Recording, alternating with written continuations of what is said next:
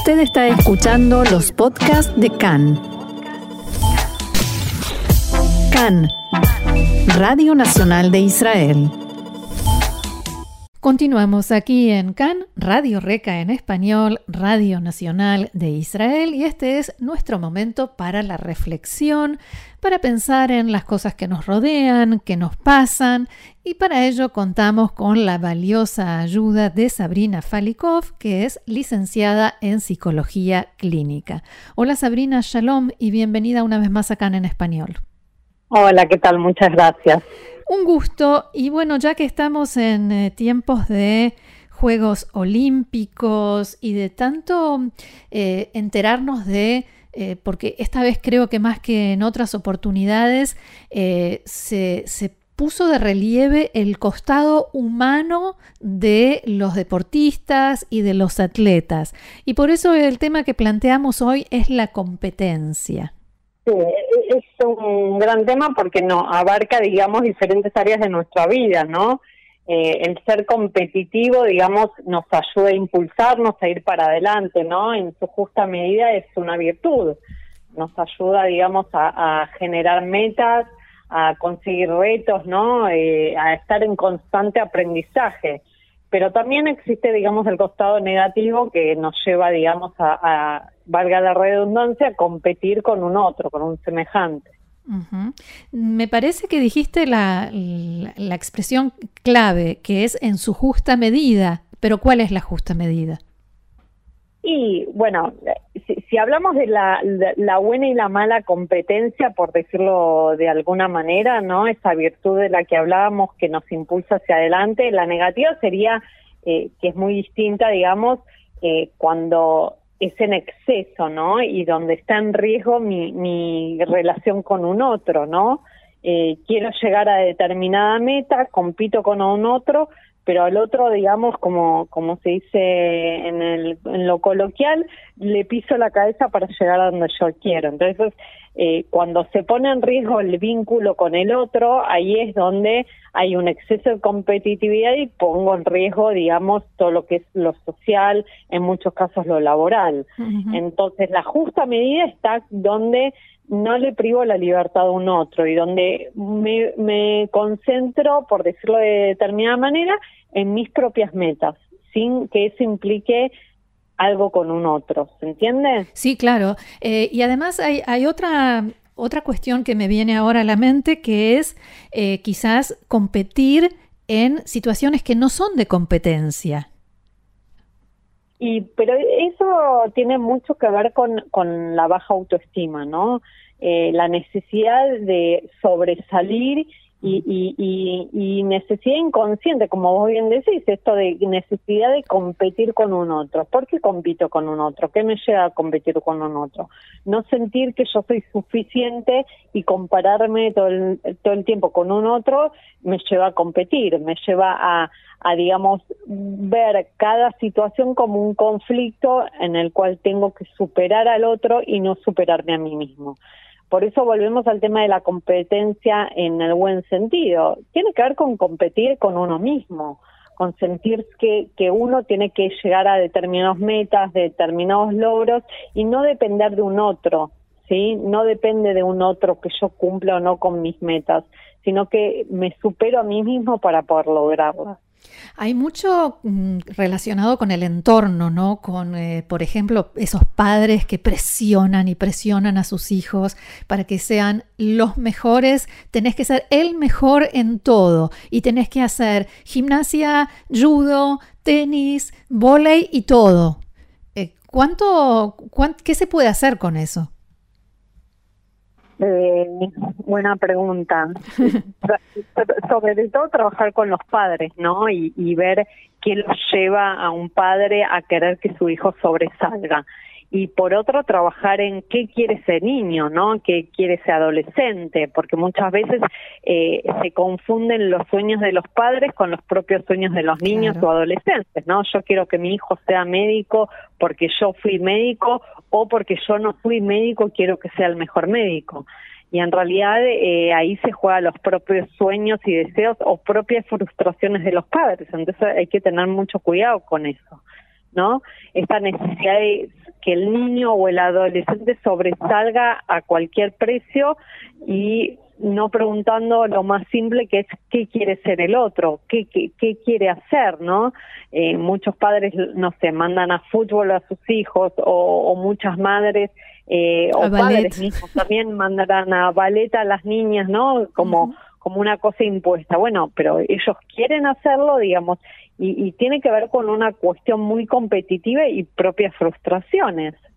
Entonces hay mucho trabajo con los padres en ese sentido. ¿Qué se le juega al padre en esa necesidad de que el hijo sobresalga, no?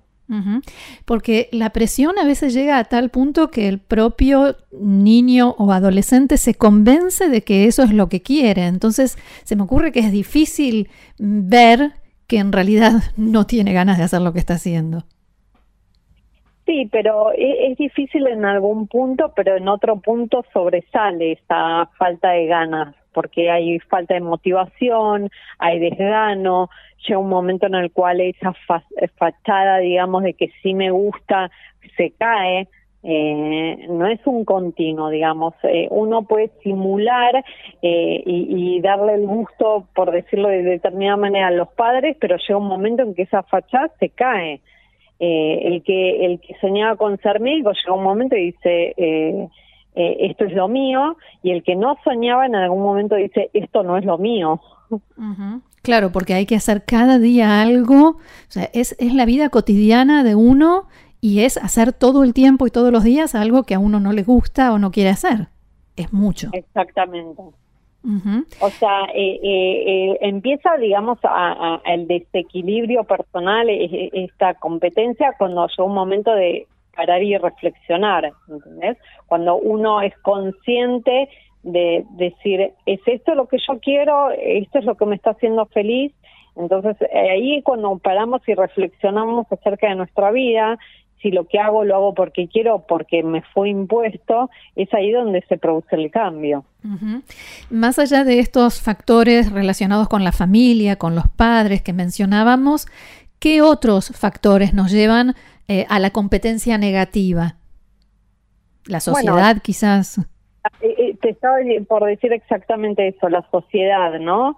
la sociedad que impone un, por ejemplo, un modelo de belleza, un, mm. estereotipo de belleza, tengo que ser flaca, tengo que ser así, tengo que eh, vestir determinada determinada eh, ropa, ¿no? Entonces, como tengo que llegar a, a generar eso para entrar dentro de los estándares de, de belleza de una sociedad, por ejemplo. la sociedad impone muchísimo esa competencia eh, dentro de, de, lo que es lo lindo, lo feo, dentro de lo que es moda, no moda, ¿no? Y dentro de lo que es ser exitoso, ¿no? Eh, vemos en las publicidades, ¿no? Los adolescentes también se confunden mucho en, competir con un otro porque la publicidad impone, sos exitoso si usas tal cosa, si sos tal cosa, ¿no? Eh, y la sociedad sí impone muchísimo. Por eso es muy importante el trabajo desde la adolescencia en esta búsqueda de identidad, ¿no? Claro. Porque en esta búsqueda de identidad es una forma de que el, el yo del sujeto, el yo del adolescente encuentre lo que quiere sin necesidad de ver a un otro, ¿no? buscar la identidad en su propio ser. De todas maneras, tengo la sensación de que hoy en día se habla más de esto que en otras épocas, por ejemplo, en mi adolescencia. Hoy en día el no ser como todos no es tan grave como lo era en otros momentos. Sí, eh, eh, es real, porque yo creo que hay más eh, visibilidad de lo variado, ¿no?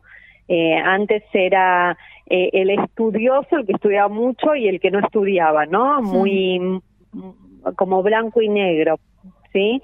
Hoy hay más variedad, ¿no? Eh, mismo en la elección sexual hay más variedad, hay más posibilidad de lo diferente, creo yo, hoy en día. Ahora, volviendo a la familia, ¿no? Al entorno familiar que presiona para que los hijos sean no solo exitosos, sino que el hijo sea el más exitoso, el campeón en todo, está también esto de la comparación, cuando los padres te dicen, mira tu hermano, eh, mira el hijo del vecino lo que hizo, ¿qué efecto tiene eso? Y bueno, eso baja muchísimo la autoestima, ¿no? Porque hay una proyección negativa hacia la persona, ¿no? Y no solo está la proyección negativa hacia la persona, sino valorarlo en función del otro y no sobre los propios valores. ¿Qué sí puede hacer ese hijo? ¿Qué sí puede hacer ese hijo de vecino? ¿Se entiende? Una cosa es eh, la individualidad y otra cosa es soy en base a un otro y esa constante comparación lo que genera es baja autoestima, tristeza, en algunos casos depresión, no estoy cumpliendo con las expectativas de mis padres, eh, no, no, soy yo, soy yo en un otro, ¿no? Comparado en función de un otro. Eh, llega a ser muy peligroso eso, porque volvemos al tema de la identidad, se pierde la identidad de uno.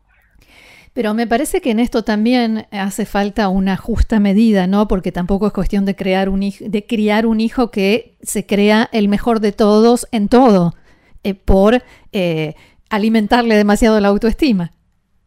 Exactamente, por eso es muy importante encontrar un equilibrio. Eh, no es bueno ser hiper eh, competitivo, como hablábamos al principio, ni tampoco que haya un exceso de competitividad, porque esto no permite avanzar. Hay que encontrar algo neutro, ¿no? No yo me creo el mejor de todos, yo gano todo, yo doy todo de mí, ni tampoco eh, quedarse en el otro extremo, ¿no? en, lo básico, ¿no? En, hasta acá llegué sino encontrar un punto medio en el cual uno se sienta bien con uno mismo, donde cumpla los logros y metas que quiere, sin eh, implicar, como yo te decía en un comienzo, pisar cabezas, ¿no? Y esto quiere decir sin que el otro eh, sea afectado por mis eh, ambiciones. Claro, se puede tener éxito sin hacer que, que otra persona fracase. Exactamente. Bien, Sabrina, ¿hay algo más que quieras agregar sobre esto de la competencia positiva y la competencia negativa?